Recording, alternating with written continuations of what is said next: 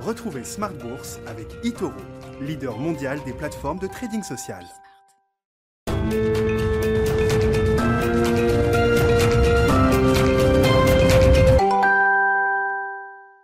Et c'est reparti pour Smart Bourse, votre double dose quotidienne de marché en direct sur Bismart, chaque jour à la mi-journée, 12h30, 13h. Et en fin d'après-midi, la grande édition pendant une heure à partir de 17h. Au sommaire de cette édition, ce soir, la remontée des taux qui reprend depuis quelques jours. C'est le mouvement qu'il faut surveiller sur les marchés des taux longs aux États-Unis et en Europe, qui repartent peut-être à l'assaut de leur sommet post-pandémie. On n'y est pas encore, mais on atteint 1,50% sur le 10 ans américain. On était remonté jusqu'à 1,75, euh, 1,80% sur le 10 ans américain euh, fin mars avant de repartir à la baisse jusqu'à 1,15% euh, au cours du mois d'août. Donc on voit bien la, mécanique de renversement sur les taux qui est en train de se mettre en place et qui a un impact bien sûr sur les marchés actions. Une nouvelle rotation est en train de s'organiser alors que l'été avait été plutôt Goldilocks du point de vue du schéma de marché. Les taux étaient en baisse et donc on privilégiait les valeurs à duration longue, les valeurs de croissance visible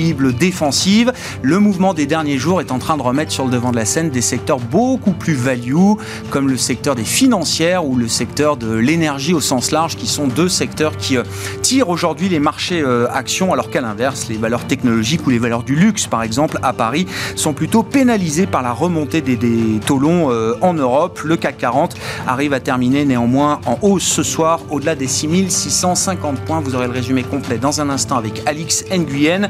Voilà pour les sujets du jour avec nos invités de Planète Marché. La politique allemande sera bien sûr à l'honneur. Quels sont les enseignements à retirer des résultats électoraux en Allemagne sur le plan de l'investissement et de la vision long terme qu'on peut avoir pour euh, l'investissement et pour les enjeux européens? C'est une question qu'on se posera. Et puis le dernier quart d'heure de Smart Bourse, le quart d'heure thématique, qui euh, permettra de découvrir une nouvelle boutique parisienne qui se lance, AlphaJet Fair Investors, lancée par des investisseurs euh, expérimentés. Thierry Leclerc, notamment le fondateur, cofondateur d'AlphaJet Fair Investors, sera avec nous à partir de 17h45 pour nous expliquer son positionnement entre la gestion active traditionnelle et la gestion 100% passive. Il y a sans doute une troisième voie. Cette troisième voie s'appelle le Smart Alpha.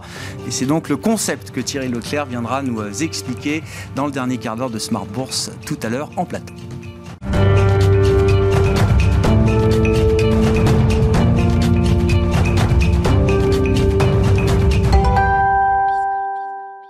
Séance positive pour démarrer la semaine sur les marchés actions en Europe, mais une séance de rotation également. Les points clés du jour sur les marchés, c'est avec Alix Nguyen.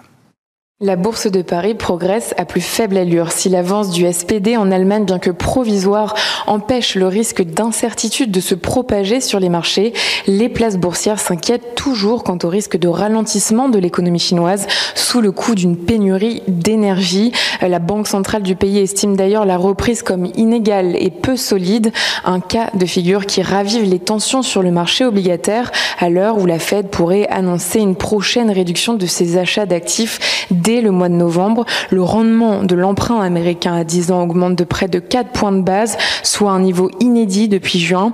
Celui de la même échéance sur le Bund allemand est au plus haut depuis près de 3 mois. Aujourd'hui, on découvre que les commandes de biens durables ont progressé de 1,8% aux États-Unis le mois dernier. Hors transport, les commandes ont augmenté de 0,2%.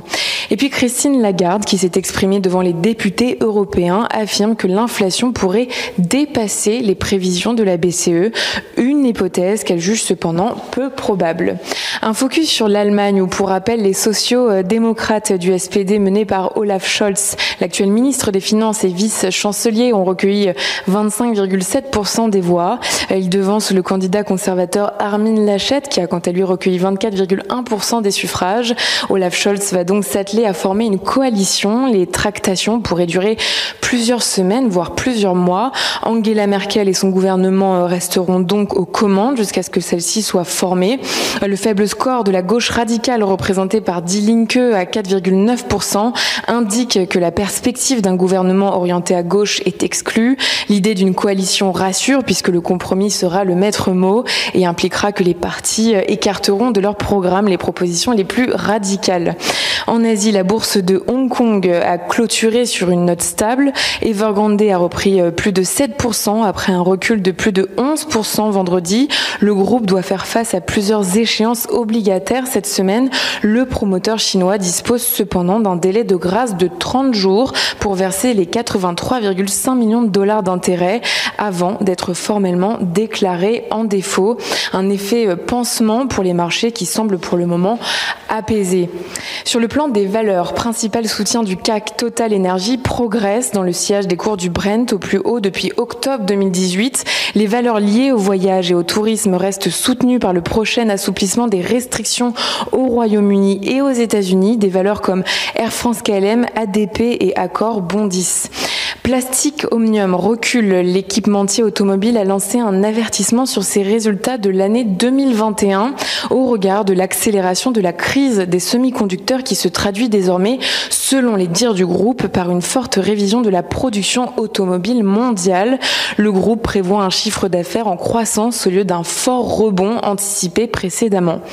Et puis à Londres, Rolls-Royce s'envole après l'annonce de la cession de sa filiale espagnole ITP Aero à un consortium emmené par Bain Capital Private Equity pour un montant de 1,7 milliard d'euros, en sachant qu'avant cette nouvelle, le titre profitait déjà d'une autre annonce au sujet de l'obtention d'un contrat pour remotoriser la flotte de bombardiers B-52 de l'armée de l'air américaine, dont le montant initial est estimé à 500 millions de dollars sur 6 ans. Demain, Janet Yellen et Jérôme Powell s'exprimeront devant le Sénat. Idem pour Christine Lagarde qui inaugurera le pendant européen du symposium de Jackson Hall. Tendance, mon ami, c'est avec Alix Nguyen chaque jour dans Smart Bourse à 12h30 et à 17h sur Bismart.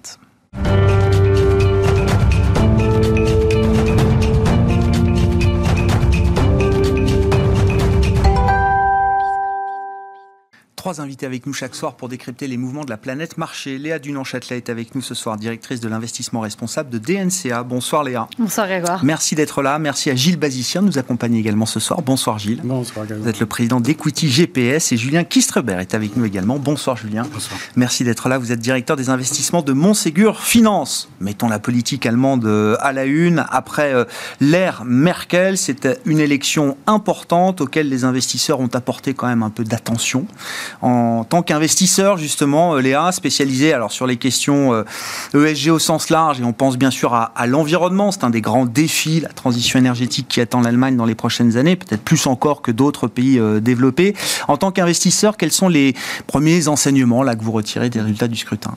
Je pense que déjà, en tant qu'investisseur plutôt durable, le résultat des Verts, puisque c'est quand même le pays assez moteur en Europe sur ces sujets, qui est assez décevant à grande surprise hein, tout de même, alors qu'on est en plein milieu de grandes négociations européennes de ce point de vue-là. Donc, euh, euh, ce que je retiens, c'est évidemment a priori des discussions qui vont être longues, et ça, ça va probablement un tout petit peu peser sur les marchés puisqu'il n'y a pas eu finalement une forte victoire de la gauche. Et ça en revanche ça apaise on le sait clairement les marchés actions. Ça va être favorable au DAX. Ça risque de l'être aussi sur certains types de secteurs comme l'immobilier.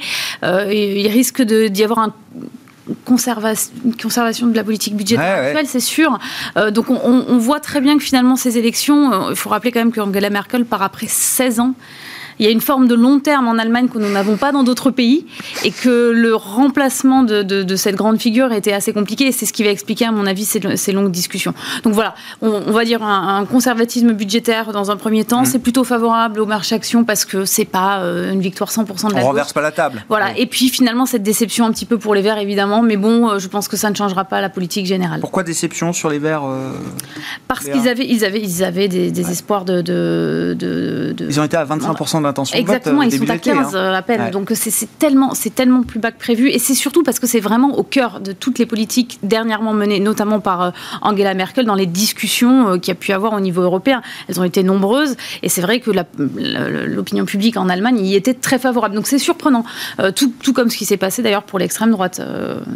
Est-ce que ça remet en cause pour vous l'idée, parce qu'encore une fois, j'insiste sur la, la enfin, le défi de la transformation du modèle économique euh, allemand très euh, mercantile, ça c'est quand même un sujet. Dans un monde où on nous parle de risque de déglobalisation un risque qu'on ne voit pas pour l'instant. Hein. Les chaînes de production sont encore très euh, globales. Et puis, un, monde qui doit se décarboner. Là aussi, l'Allemagne est très en retard. Euh, le faible score des Verts, est-ce que ça peut remettre en cause l'idée que l'Allemagne euh, cherche à faire évoluer justement son modèle économique? Je, pense que l'Allemagne a été pionnier dans son évolution, justement, notamment en termes de mix énergétique et poussée justement par cette politique très verte. Et qu'on en voit le début des limites. On va en parler avec le prix de l'énergie un petit peu plus tard. Mais je pense que finalement, il n'y a pas qu'une seule solution, c'est-à-dire le tout renouvelable, ce qui a été le choix premier de l'Allemagne, mais que finalement, c'est multifactoriel, euh, l'histoire de l'énergie et de la transition énergétique. Donc ça, c'est probablement quelque chose que subissent finalement les Allemands, qu'on n'a pas forcément vu parce que le tournant, notamment en France, a été beaucoup moins radical pour l'instant. Hmm. Quelques commentaires, remarques sur les résultats de cette élection, Gilles? Oui, au global, alors incertitude. Donc, euh, on, va avoir beaucoup de discussions très longues, très longues euh, pour, avant d'aboutir à une coalition. Sinon, quand même, de loin, la picture générale, c'est quand même un, par rapport aux élections précédentes, c'est quand même un progrès du SPD, un progrès des Verts et une baisse de la CSU et une baisse de, euh, de l'extrême gauche. Des extrêmes. Et AFD et Die Linke. Absolument. Et le, donc, le FDP monte. Les libéraux montent aussi par rapport de centrisme et de pro-européanisme de tous les partis euh, qui, vont qui devraient, pourraient participer à une coalition. Donc ça, c'est le premier point. Et le deuxième point, quand même, c'est euh, l'appétence générale des Allemands vers des hausses de salaire, de la relance et du fait de... et, et c'est pas quelque chose d'anormal. Hein. on voit ça dans le monde entier, euh, dès que la croissance économique reprend, euh, eh bien, euh, et, dans un environnement qui commence à être inflationniste, donc avec des sujets de pouvoir d'achat, Là, on va avoir sur la table des vrais sujets de pouvoir d'achat, de hausse des salaires et, de, protection sociale et de grands investissements, bien sûr, pour l'avenir, qui sont globalement assez cadrés, hein, avec l'Allemagne qui doit bah, se sortir du charbon, parce qu'en fait l'Allemagne c'est du charbon, hein, bah, c'est un grand succès. Euh, le virage renouvelable hein. se traduit par euh, du charbon aujourd'hui. Pas que, pas que, pas que bien sûr, bien sûr. Surtout l'arrêt euh, non, non phasé du nucléaire. Oui, voilà. Oui. et, et puis voilà, donc donc il y, y, a énormément de stimulus qui, qui va venir et, et, au global, on verra bien quand l'avenir la picture sera sans doute inflationniste, légèrement inflationniste, mm. pro pouvoir d'achat, pro projet, pro euh, net zéro émission euh, et pro européen. Donc je dirais c'est c'est sans doute quelque chose de globalement assez favorable euh, pour, pour l'Europe au sens large et pour les projets en cours hein, à l'heure actuelle. Bon, Julien, qu'est-ce que vous retenez de ces résultats? Qu'est-ce qui vous marque dans les, les scores bah, Ce qui marque déjà, c'est que finalement, on ne sait toujours pas qui va diriger le pays. Donc euh, on peut se retrouver avec une coalition centriste de nouveau. Donc finalement, le changement euh, sans que rien ne change. Euh, on pourrait espérer, en tout cas pour l'Europe, que la gauche et le centre-gauche, en tout cas, prennent plus de poids, parce qu'effectivement, ça favoriserait l'intégration, ça favoriserait aussi les plans de relance européens, l'augmentation des salaires, et peut-être que l'Allemagne jouerait enfin son rôle de locomotive sur, sur la consommation européenne, puisqu'aujourd'hui, ils ont mis des visées essentiellement exportatrice. Euh, et ça, ça peut changer Parce que les, syndicats, enfin, le, le, compromis entre les syndicats et le patronat a toujours été très raisonnable, quand même, du point de vue des, salaires. Hein.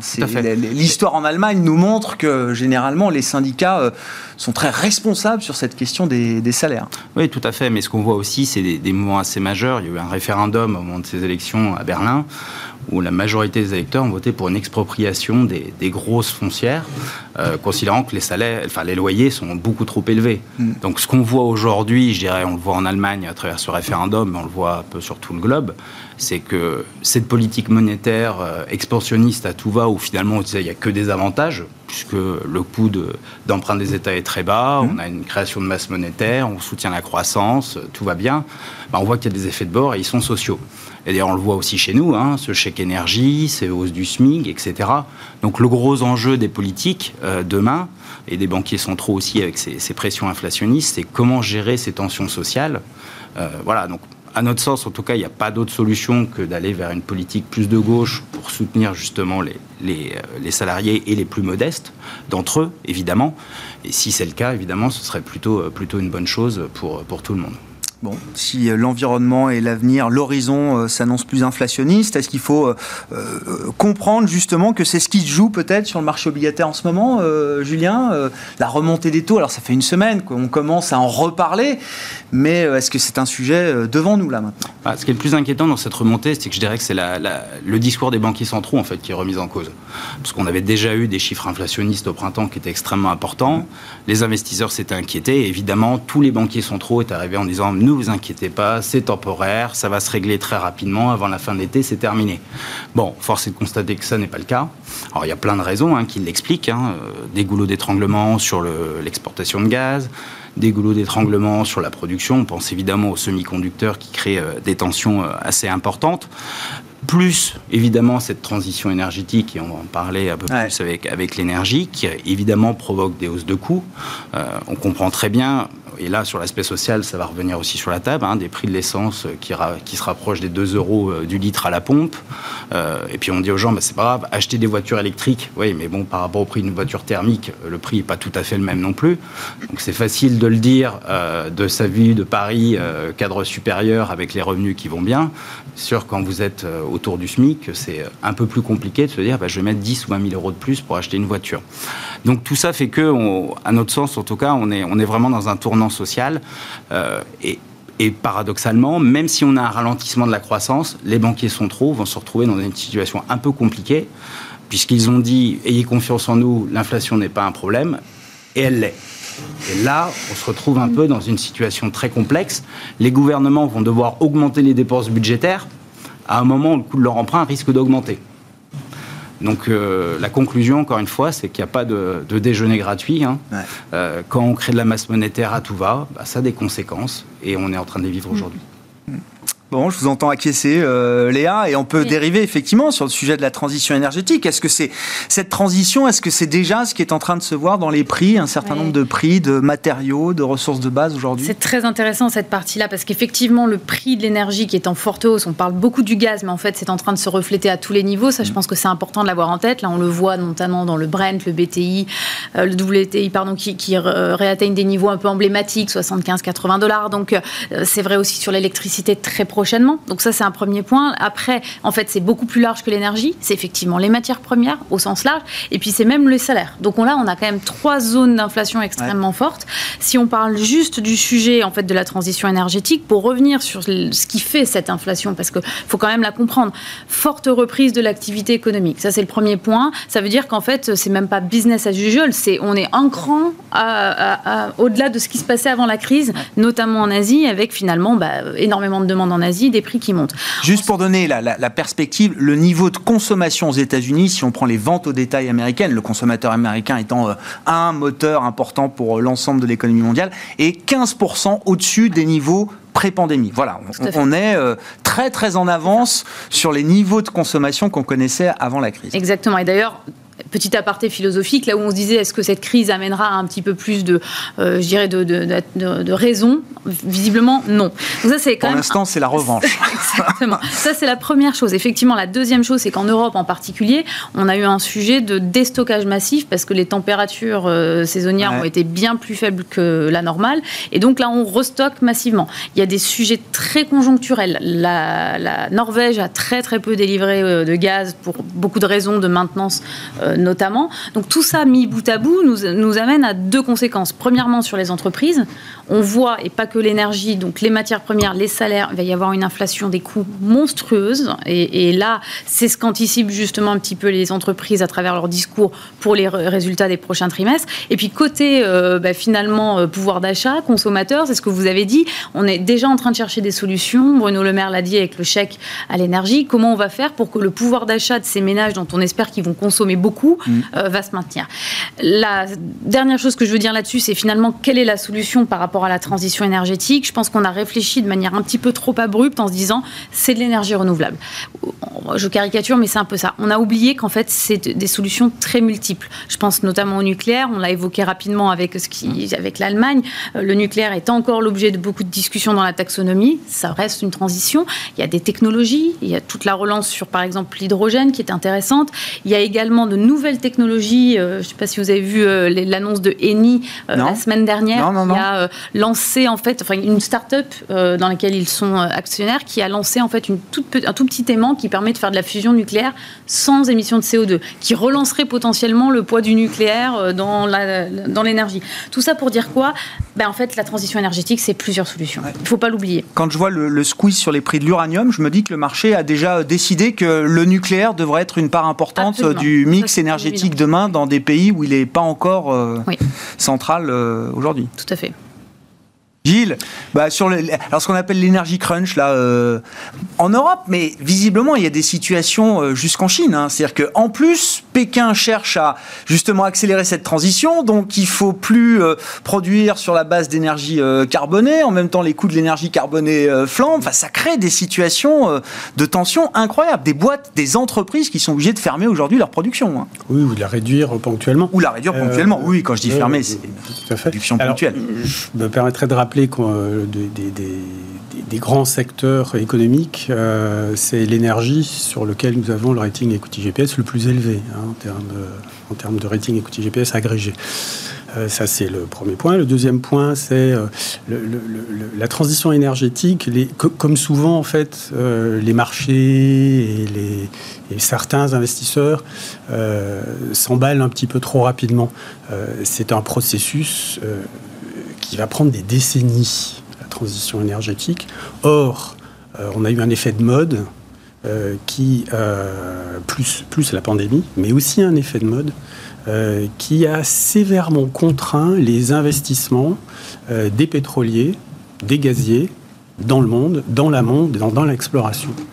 Et il n'arrêtait pas de nous dire depuis deux ans que ça commençait à être un vrai problème euh, pour, pour eux et que ça, ça, appelait à terme euh, un shortage, et eh ben on est un petit peu dans ce shortage-là parce qu'on surstimule l'économie, euh, c'est pas une science exacte, hein, l'économie. Hein, euh, marcher sur la ligne de crête, c'est très compliqué. On passe de yo-yo d'un côté à l'autre, c'est normal. Euh, et, donc là, on, a une reprise économique qui, qui, appelle à plein, plein, plein, mm, mm. Euh, plein de croissance économique, plein de croissance énergétique. Et qu'est-ce qui est installé? eh ben, c'est ce qui est installé. Bien sûr. Hein, le parc mondial d'automobiles, pour, pour, ne prendre que cet exemple. il est encore thermique. Bah, mais à, 99,49%.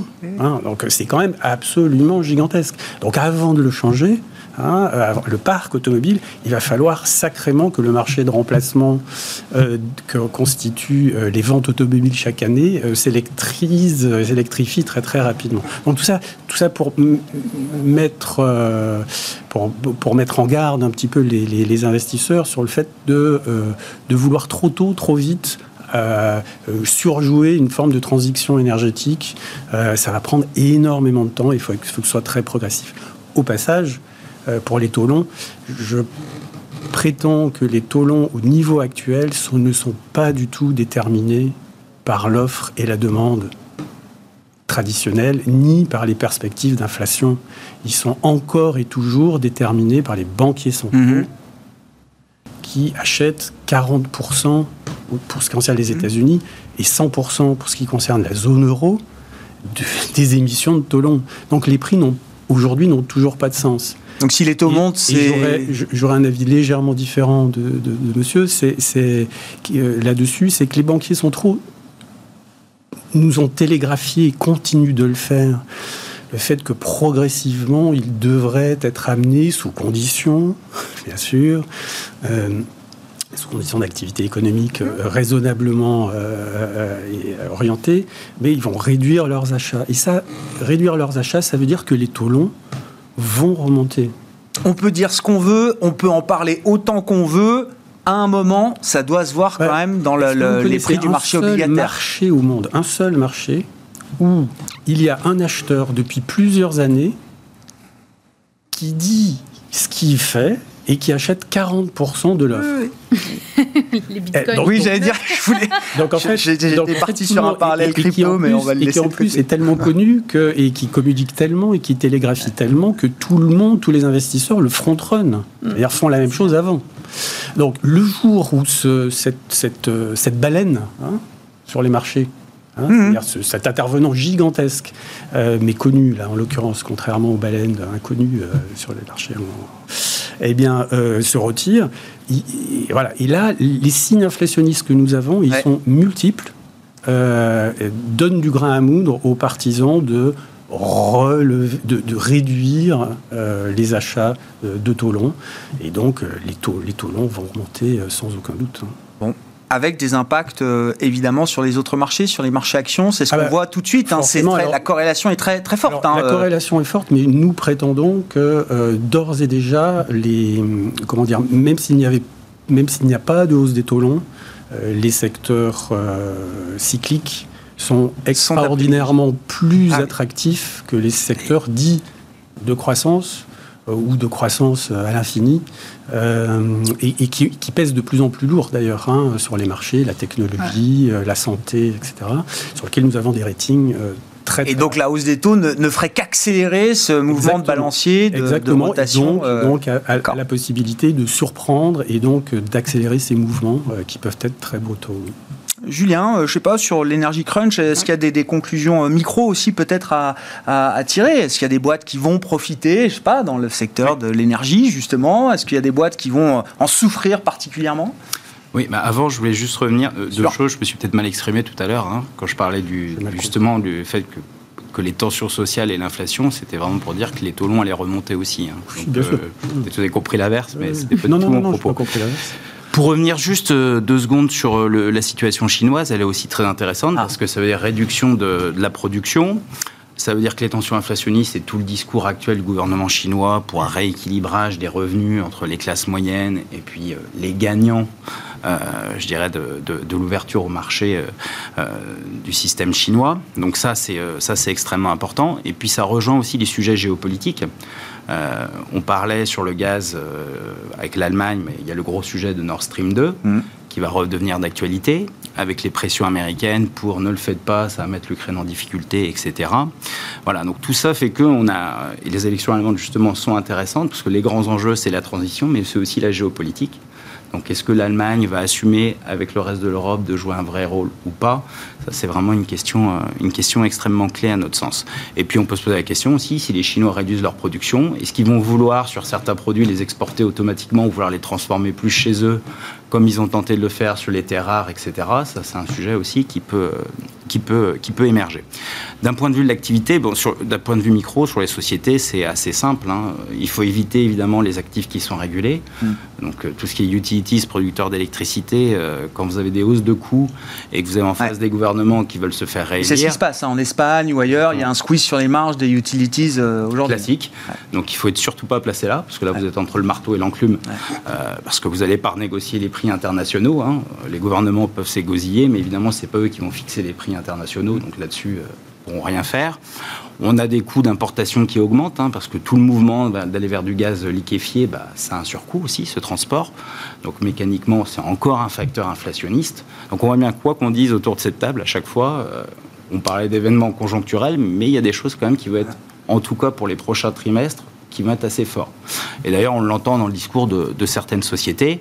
Euh, je pense à Nike, ouais, bien sûr. problème jusqu'à mi-2022. Euh, Costco aussi, qui, euh, qui, en a parlé fortement, on disait bah, avec tout ce qui s'accumule, plus les hausses de salaire, etc., il va bien falloir que quelqu'un paye l'addition à l'arrivée. Donc on voit bien qu'il y, a quand même un sujet, il y a un sujet qui est majeur. Pour revenir sur les sociétés, donc les utilities évidemment à éviter. Évidemment, les, groupes pétroliers sont les plus, euh, plus sensibles à l'évolution de ces prix. Hein. Il n'y a pas de surprise là-dessus. Euh, c'est vrai qu'ils sont peu chers pour plein de raisons, hein, parce qu'on ne les considère pas assez verts, donc pas ESG, donc euh, les flux ne vont pas sur ces valeurs-là. presque, c'est toujours la même question. Hein. Est-ce qu'on doit favoriser les sociétés qui évoluent vers quelque chose de plus... est-ce qu'on accompagne ou est-ce qu'on exclut? Exactement, c'est toujours le, vaste débat. mais clairement, on voit des groupes comme Total, qui notamment est très bien positionné sur le gaz naturel liquéfié après le rachat de la filiale d'Engie, euh, qui sera forcément un bénéficiaire de, de, ce qui se mm, passe. Mm. Et puis d'autres sociétés peut-être mal aimées parce qu'il euh, y a un risque de placement d'Engie en France, comme GTT, euh, leader mondial pour les membranes pour le transport de gaz liquéfié. Et là, c'est vrai qu'il y, a tout ce sujet aussi sur la taxonomie européenne. Le gaz est dedans, pas dedans. Enfin, c'est pas très très clair tout ça. je pense que l'Allemagne aurait tout intérêt à, pousser pour que le gaz soit intégré. D'ailleurs, c'est le choix d'énergie qu'ils ont fait. Hein. Mm-hmm. Très clairement, en, allant vers Nord Stream 2, c'était clairement le choix d'aller vers le gaz. Donc, ce serait assez paradoxal aujourd'hui d'aller contre cette solution.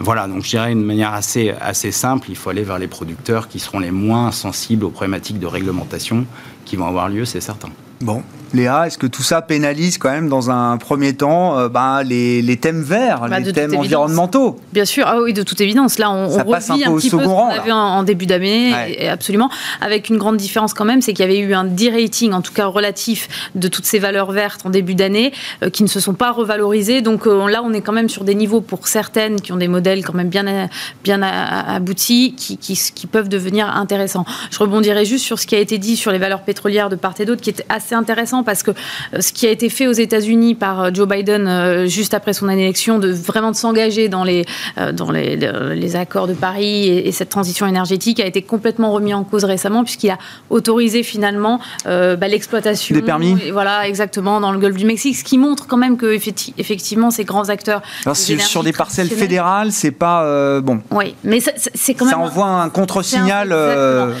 qui brouille un peu le message. C'est un contre-signal de toute évidence et je pense que le seul finalement, la seule chose qui va faire la différence, c'est le prix du quota CO2. C'est ce qui explique l'augmentation euh, du gaz aussi euh, en ce moment, parce que bah, on arbitre le charbon enfin, euh, parce que ça devient très cher.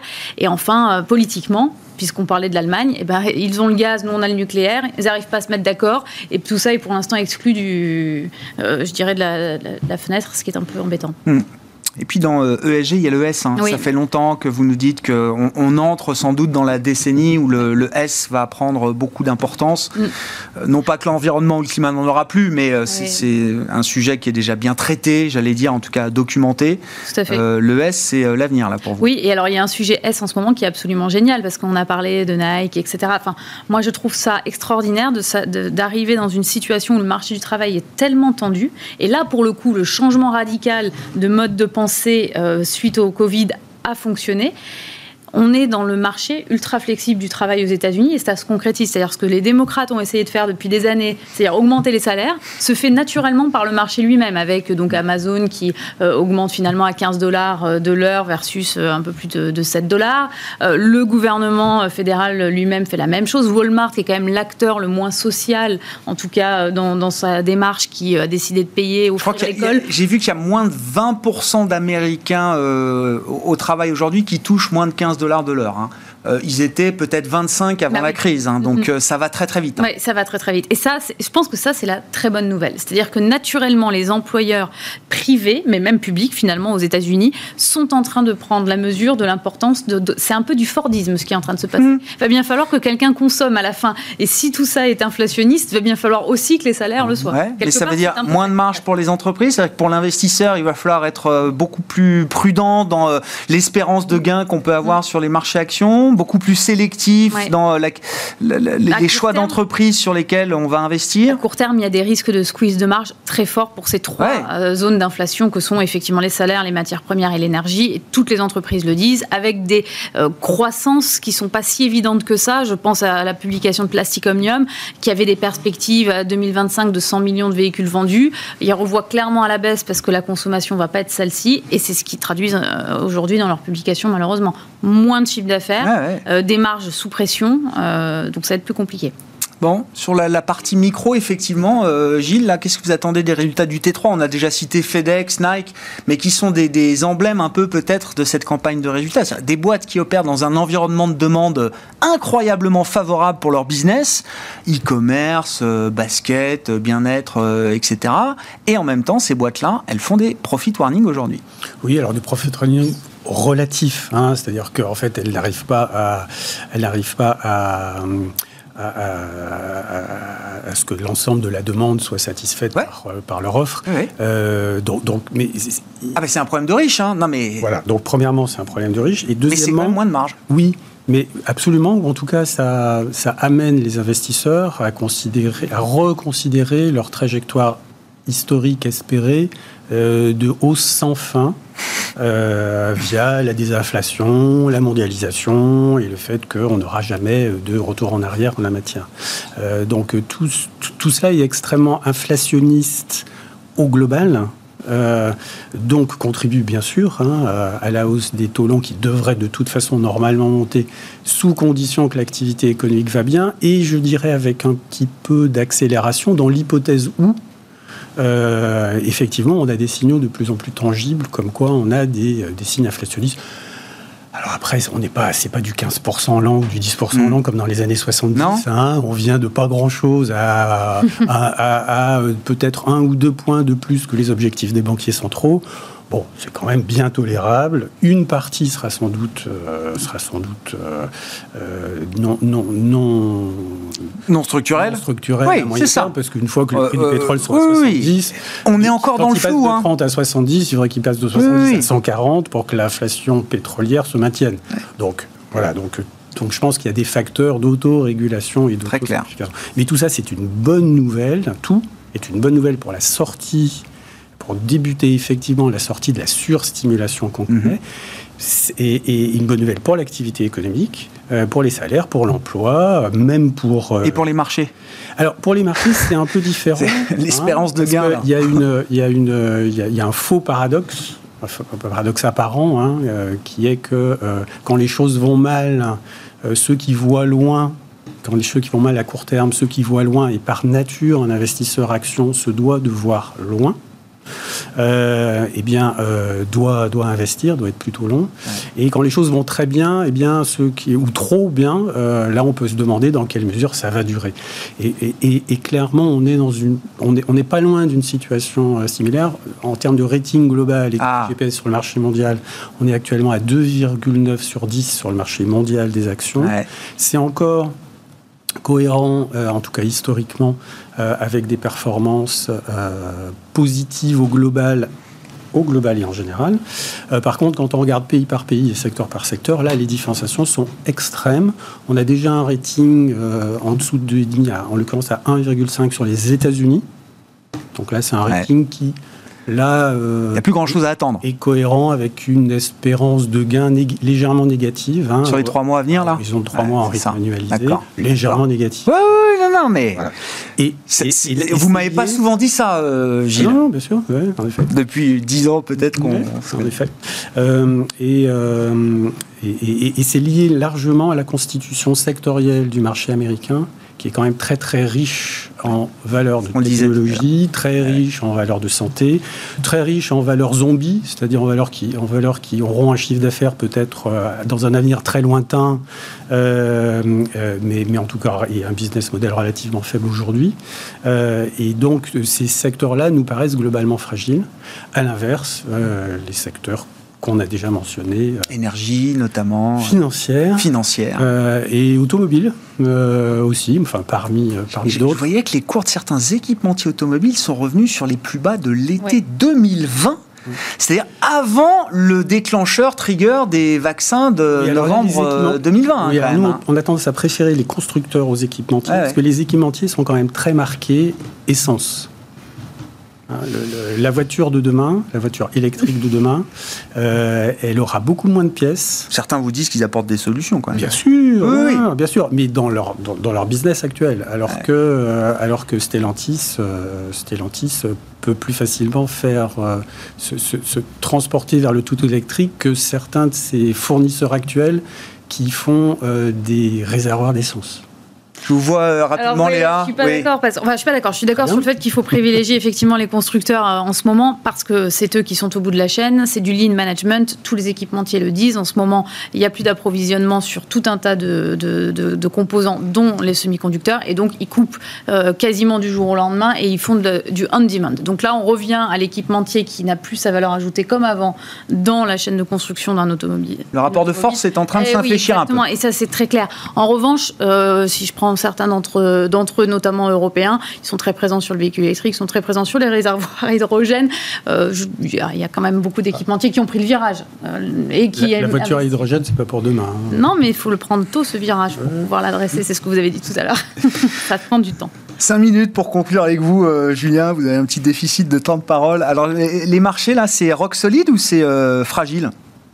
Ah, c'est, à notre sens, c'est plutôt fragile parce que ce que l'on voit sur les publications, euh, Nike est un bon exemple. Hein. On pourrait se dire, tendance inflationniste, j'achète des sociétés qui ont un gros pricing power capacité à passer des hausses de prix. Et puis on voit que finalement c'est un peu plus compliqué que ça parce qu'il y a les sujets de chaîne logistique euh, qui peuvent impacter. Euh, et donc l'enjeu c'est d'essayer d'avoir des C'est-à-dire pour Nike, vous dites c'est pas un problème de pricing power ah non, clairement pas. Oui, bien sûr, non, non, mais il n'y a pas de sujet à ce niveau-là. Euh, donc le, donc il y a ça, y a, trouver des sociétés qui sont capables, et ça a été le cas jusqu'à maintenant aux États-Unis. Hein. on a eu des hausses de salaire, mais les gains de productivité étaient supérieurs. Oui. Donc c'était pas un problème pour les marges. Donc trouver des sociétés qui, au-delà de leur capacité à augmenter les prix, sont capables aussi de réduire leurs coûts. Mhm. Donc là, ça va être un jeu qui va être, euh, qui va être assez, euh, assez compliqué. Dans un environnement où on a de l'inflation, donc on le disait, ça c'est la partie coût, et où potentiellement les politiques monétaires vont être moins accommodantes. Donc tout ça, ça fait, euh, ça fait quand même un cocktail. On sort un petit peu du monde parfait où tout était rose finalement, on avait tous été plus ou moins fonctionnalisés avec euh, des plans de relance massifs, euh, des politiques euh, des banques centrales très accommodantes. Restez chez vous, c'est pas grave, braves gens, on va continuer à vous payer, il n'y a pas de problème. Le super chômage aux États-Unis. Voilà, bon, Ceci dit, ça continue encore. Hein. On voit les États-Unis hein, qui discutent du relèvement du plafond ben de leur dette et puis du fameux plan de relance des infrastructures, bon, qui arrive. Est-ce qu'on en est vraiment sorti ou pas? Non, mais c'est surtout, est-ce que c'est le moment de le faire? Est-ce que c'est une vraie question? Oui, ils en ont besoin sur le long terme. Il n'y a pas de, a pas de débat euh, là-dessus. Mais est-ce que c'est le moment de rajouter des tensions inflationnistes à des tensions inflationnistes? Je ne sais pas, il y a peut-être des questions à se poser. C'était le débat qu'on avait sous Trump, à 3,5% de taux de chômage. Exactement. Est-ce qu'il est de bon ton d'en remettre encore dans la machine? Bon, bah à l'époque, euh, finalement. Euh, oui, mais aujourd'hui, le taux d'endettement des États euh, ah est différent. Alors je sais que c'est plus un problème. Les valorisations, c'est plus un problème non plus avec des taux à zéro. Mais bon, je sais que le monde a changé, mais enfin quand même. Voilà, on peut se poser des questions, en tout cas à, plus long terme.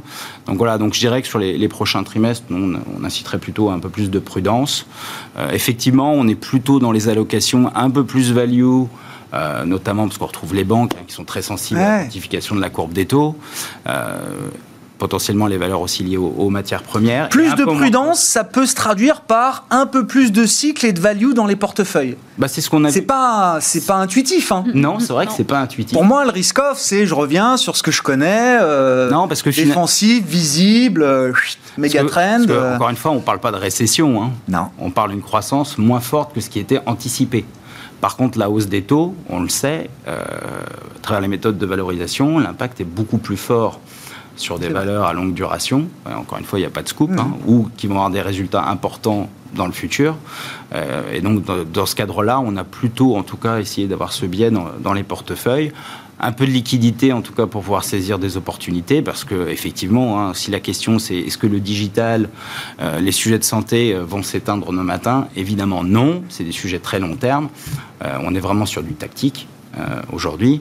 Voilà, on ne croit pas que le modèle des banques va renaître de ses cendres non plus. Hein. Euh, il y a des contraintes réglementaires massives, il y a la concurrence des fintechs, etc., qui font qu'évidemment, euh, on ne dit pas que le, modèle bancaire est sauvé. On dit juste que d'une situation où on est tombé avec des valorisations à 20, 30, 40, 50% de la valeur des fonds propres, bon, voilà, on peut avoir avec une pontification de la courbe des taux des retours sur fonds propres qui s'améliorent un petit peu et des valorisations aussi de fait qui s'améliorent, sachant qu'il n'y a pas beaucoup de, secteurs à acheter en période de remontée des taux, actions je parle. Hein. Mm à part les banques qui peuvent en bénéficier jusqu'à un certain point, évidemment. Ah il ne faut pas que ça crée la vitesse de remontée, faut pas que ça crée des taux de non plus euh, colossaux.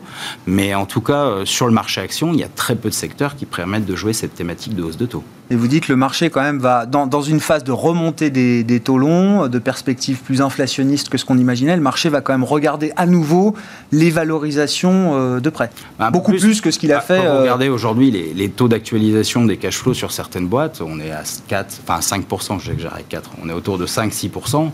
Bon, c'est des niveaux qui sont liés aux taux sans risque qui sont très bas, hein, on est bien d'accord, mais bon, qui sont euh, évidemment extrêmement bas. Donc, euh, et d'ailleurs, quand on voit les valeurs euh, qui baissent, même sur une séance comme aujourd'hui, personne ne remet en cause leur capacité bénéficiaire des prochains trimestres. Hein. On n'en est pas là du tout. Hein. C'est juste de se dire, bon, une boîte qui vaut 25 à 30 fois les résultats d'exploitation, bon, c'est peut-être des niveaux de valorisation qui sont relativement importants. Merci beaucoup. Merci à vous trois d'avoir été les invités de Planète Marché ce soir. Julien Kisrebert, directeur des investissements de Montségur Finance, Léa Dunon-Châtelet, directrice de l'investissement responsable de DNCA Investments et Gilles Bazissière, le président d'Equity GPS, étaient avec nous en plateau.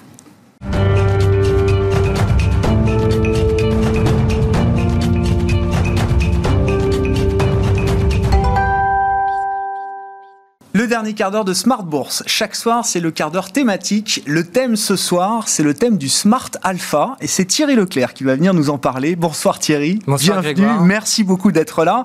Euh, on s'est connus il y a quelques années. Vous êtes un, un, ancien de chez Mandarin Gestion. Je le dis parce que ça fait partie quand même de l'histoire, alors aujourd'hui, d'AlphaJet Fair Investors, qui est la nouvelle boutique parisienne que vous avez euh, créée, cofondée avec deux autres associés. Tout à fait. Et je voyais qu'en cumulé, vous aviez plus de 60 ans d'expérience dans le monde de la gestion euh, au sens large. C'est ça euh, Tout à fait. C'est correct, c'est correct.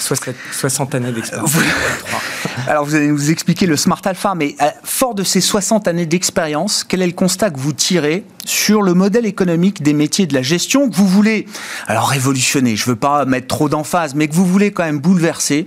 Vous voulez faire euh, apporter une nouvelle proposition de valeur, comme on dit, sur cette, euh, ce marché de la, de la gestion d'actifs. Je décrivais dans le sommaire tout à l'heure, je ne sais pas si vous avez entendu, l'idée qu'il y a une troisième voie entre la gestion active traditionnelle, mm-hmm. qui est euh, fortement chargée encore en frais, pas totalement transparente sur ses frais, dont on nous dit qu'elle a une capacité quand même à générer de l'alpha dans vos métiers, générer de la surperformance. Mm. Et puis euh, l'autre extrême qui est celui de la gestion passive, alors qui euh, balaye tout sur son passage depuis au moins 10 ans maintenant. C'est un match qui est totalement plié en termes de collecte, en tout cas de dynamique de collecte. Et dans la gestion passive, alors là, il n'y a pas d'alpha, puisque l'idée c'est de répliquer euh, ce que fait le marché. Mais par contre, il y a des frais qui sont quasi à zéro, en tout cas qui sont très très réduits par rapport au monde de la gestion active. L'idée du Smart Alpha, c'est l'idée qu'il y a une troisième voie, euh, Thierry. Exactement.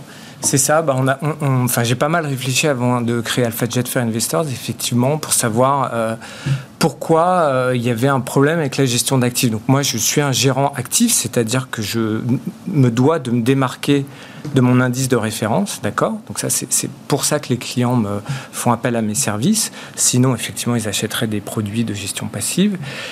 Et en fait, toutes les études académiques, ou la plupart, montrent qu'il n'y a pas de génération de surperformance. Donc ça, c'est le premier constat quand même. C'est embêtant quand vous proposez un service et que vous ne répondez pas à ce service.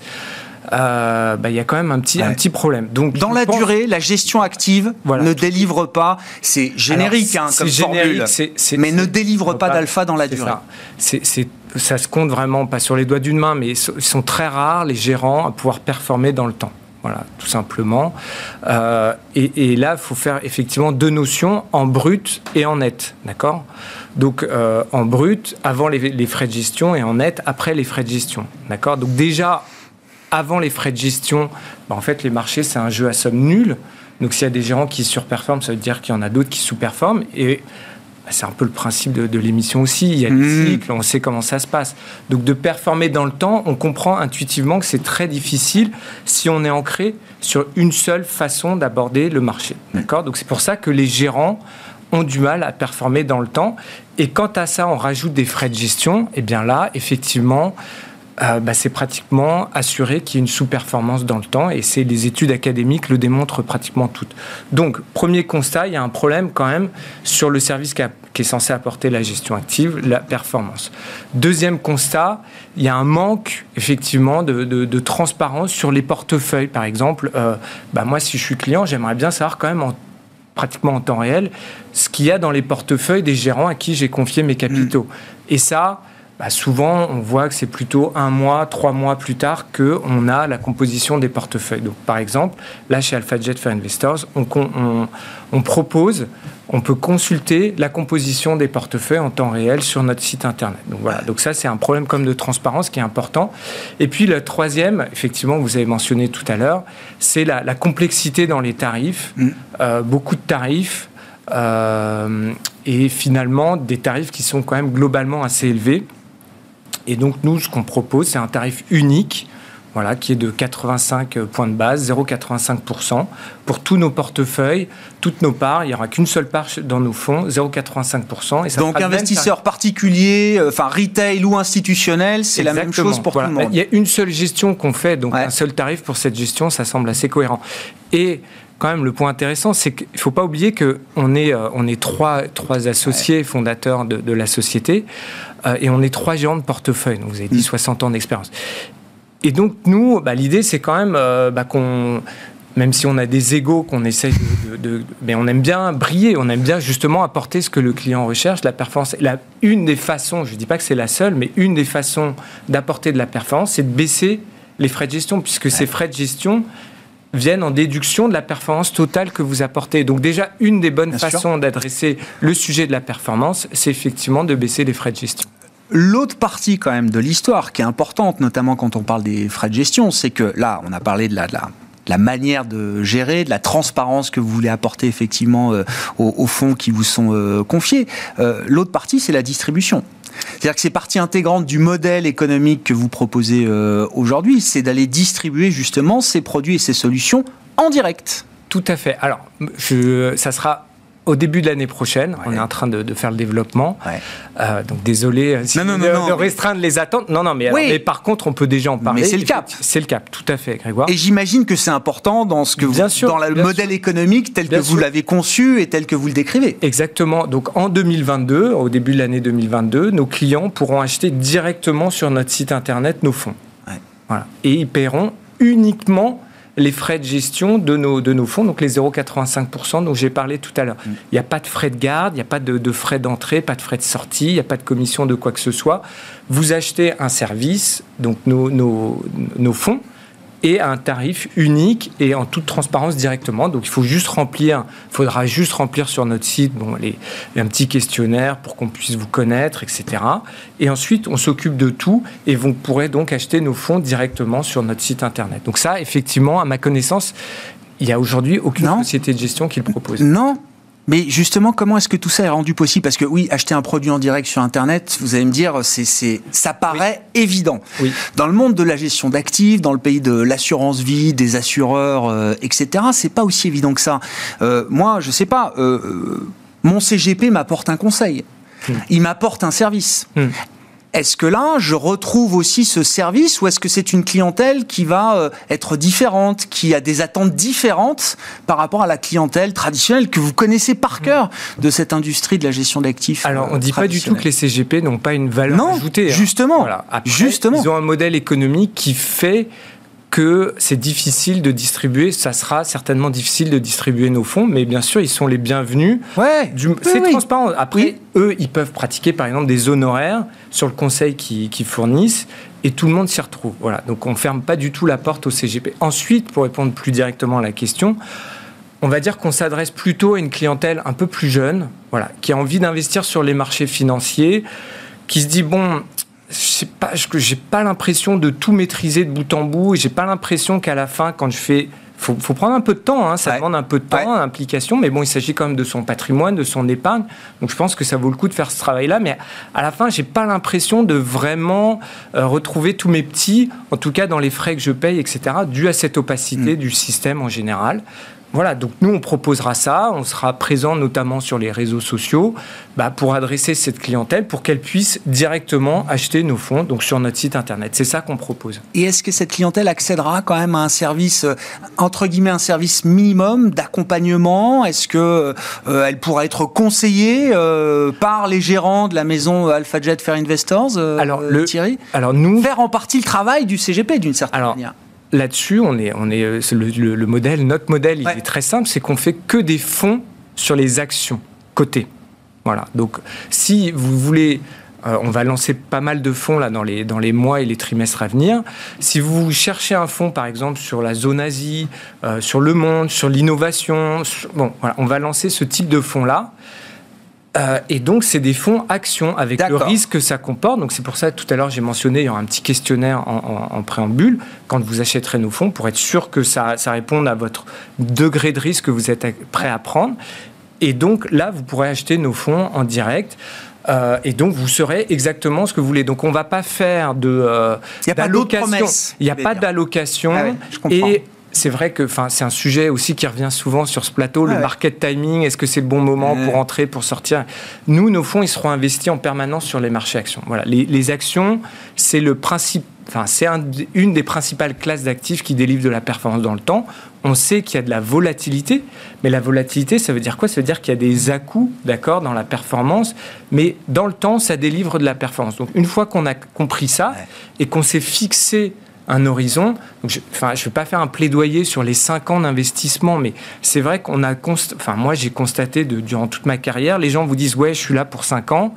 Et puis, premier coup de semonce, et oui. moins 20%, bah oh là là, donc c'est vraiment l'erreur à pas commettre. Donc là, si vous avez de l'épargne, vous dites bon bah ok, je suis prêt à louer 100 euros. On pourra aussi investir tous les mois, ou j'investis un montant au, démarre, au démarrage. Eh bien, à ce moment-là, vous fixez un horizon dans le temps de 5 ans et vous acceptez la volatilité, mais la, volatilité, ça fait, enfin, c'est la, c'est la contrepartie de la performance, et la performance apporte, apporte de la volatilité. Donc, mais le, monde ne s'écroule ah jamais. On a vécu 2009, enfin 2007, 2008, 2009. On a vécu 2021. Sur 10, 15 ans, il y a, y a, un risque de perte qui est finalement réduit à zéro. C'est-à-dire pour un investissement que vous avez tenu pendant 5, 10, 15 ans peut-être, le risque de perte à la fin est quasiment nul. C'est ça. Et, enfin, c'est toujours le moment d'acheter. Et si on a vraiment, si c'est vraiment de l'argent qu'on peut placer sur 5, 8, 10 ans. Les, les actions, c'est des actifs. Bon, là, on, vous parliez de, Nike, etc. Bon, il peut y avoir des à mais il y, a, de la croissance dans le temps parce que Nike, ils vont ouvrir des magasins, ils vont adresser des nouveaux clients. Donc, c'est pas des choses qui stagnent, d'accord? Donc, il y a une croissance et avec les actions, on profite de cette croissance. Il faut dire aussi un mot pour conclure, euh, Thierry, de, de la, votre approche en termes de gestion, encore une fois, parce que là, vous avez deux fonds, il y a un fonds, alors j'ai vu Microcap Europe, un fonds France, etc. Mais j'ai lu que vous, c'est ce que vous disiez, on, a l'ambition de lancer en rythme de croisière un fonds par trimestre? C'est ça. Comment c'est possible, ça? Eh ben, c'est possible parce qu'en en fait, on a un seul modèle de gestion. Il n'y a, pas, euh, il a pas un gérant, un fonds. On a un modèle de gestion, d'accord, qui s'appelle Ad Alpha. Ad avec 2D, donc apporter de l'alpha sur un univers donné. C'est ça. C'est le modèle avant les gérants. C'est ça, le modèle avant les gérants. Et pourquoi? Parce que, en fait, la principale, je reviens à l'introduction de, cette conversation, euh, on a dit il y a un manque de performance dans le temps. Alors, il y a les cycles, etc., mais il y a aussi le fait que le gérant, il a ses, propres émotions. Donc là, c'est fait tout, tout ce qu'on appelle la finance comportementale, que le, pour résumer, le gérant, son principal ennemi, c'est lui-même. Voilà. Une fois qu'on a ça en tête, on se dit, bah, j'ai besoin, c'est bien quand même d'avoir des outils d'aide à la décision. Et donc, avec euh, Yacine et Sébastien, donc les deux autres associés, on a développé euh, depuis euh, de nombreuses années des modèles qui nous permettent, qui nous permettent bah, de nous aider dans la prise de décision, parce qu'à la fin, c'est binaire. Un gérant, j'achète, je garde, je vends. Voilà. Et donc, on a des indicateurs qui tournent en permanence, qui nous permettent d'avoir des notes sur tout, tout univers d'investissement. Et donc de gommer vos biais comportementaux. Et de gommer nos biais comportementaux. Et comme c'est un seul modèle de gestion, je comprends. eh bien, on peut le répliquer à l'infini. Sur l'univers d'investissement que vous avez défini, la Exactement. donc, Grégoire, si vous venez nous voir demain en disant, moi, j'aimerais bien un fonds sur l'Asie, mais avec un certain niveau d'intégration ESG, parce que quand même, il y a des boîtes, je ne sais pas trop ce qu'ils font. Et par contre, je veux plutôt des capitalisations moyennes, parce que les grandes, les petites, voilà, eh ben, on est capable de vous le délivrer en sur mesure. De sortir le fonds sur mesure. Le, bon, après, il faut un minimum quand même bien sûr, pour lancer. Donc on, rassemble les intérêts de nos, de nos clients. C'est pas un fonds par client, quoi. Voilà, c'est pas un fonds par client. Il faut le préciser quand même. Mais une fois qu'on a atteint la taille minimale, boum, on lance le fonds et comme ça, tout le monde s'y retrouve. Merci beaucoup euh, Thierry d'être venu nous parler. Alors ce concept que vous avez défini comme étant le Smart Alpha, Thierry Leclerc, président et cofondateur d'AlphaJet Fair Investors, qui était avec nous dans le quart d'heure thématique de Smart Bourse ce soir.